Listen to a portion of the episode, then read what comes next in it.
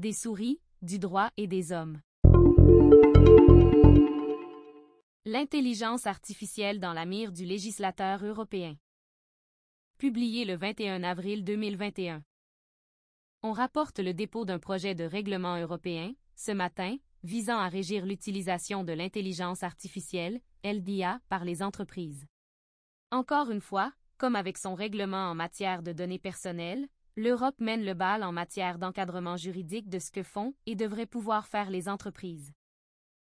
Cette fois, l'effort législatif européen vise à contraindre l'utilisation l'IA, en particulier en divisant les systèmes l'utilisant en quatre catégories de risques pour les droits et la sécurité des individus.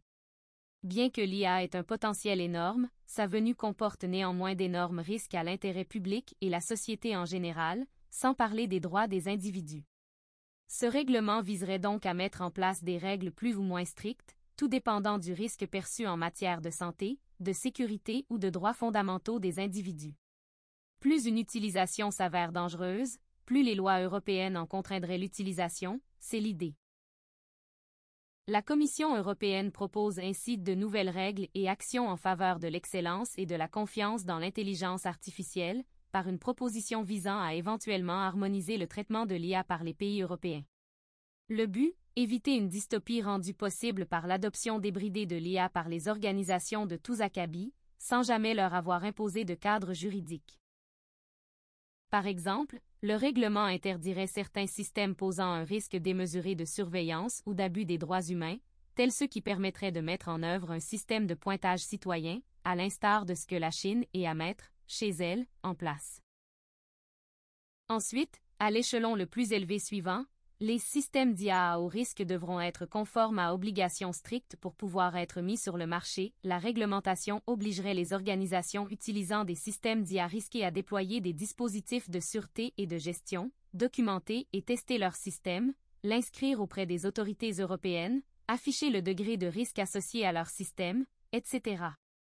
Ces systèmes comprendraient les technologies d'IA qui sont utilisées dans les infrastructures critiques, par exemple les transports, et sont susceptibles de mettre en danger la vie et la santé des citoyens.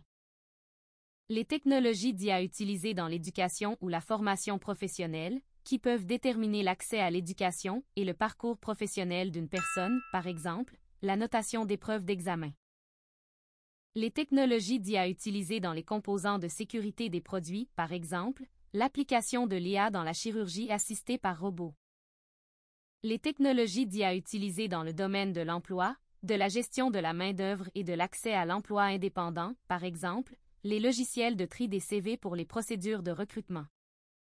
Les technologies d'IA utilisées dans les services privés et publics essentiels, par exemple, l'évaluation du risque de crédit, qui prive certains citoyens de la possibilité d'obtenir un prêt les technologies d'IA utilisées dans le domaine du maintien de l'ordre, qui sont susceptibles d'interférer avec les droits fondamentaux des personnes, par exemple, la vérification de la fiabilité des éléments de preuve. Les technologies d'IA utilisées dans le domaine de la gestion de la migration, de l'asile et des contrôles aux frontières, par exemple, la vérification de l'authenticité des documents de voyage. Les technologies d'IA utilisées dans les domaines de l'administration de la justice et des processus démocratiques, par exemple, l'application de la loi à un ensemble concret de faits. Les deux autres catégories de systèmes d'IA seraient susceptibles de passablement moins de contraintes, incluant, à titre d'exemple, l'obligation de simplement le divulguer quand un système de clavardage implique que l'usager soit face à une IA, plutôt qu'un réel être humain, etc. On avance déjà que cette initiative européenne fera des petits, alors que nombre d'autres juridictions sont susceptibles d'emboîter le pas. Bien que le Canada ne soit encore là, il ne serait pas surprenant qu'une initiative semblable voie ici le jour, en fait, le contraire serait étonnant. En déposant ce projet de règlement, le Parlement européen déclare d'ailleurs que son intention est d'élaborer de nouvelles normes mondiales qui garantiront que l'IA soit digne de confiance. Si vous êtes curieux, le projet de règlement couvre 85 articles, sur 50 pages. Vous savez, une petite lecture légère de vacances pour cet été.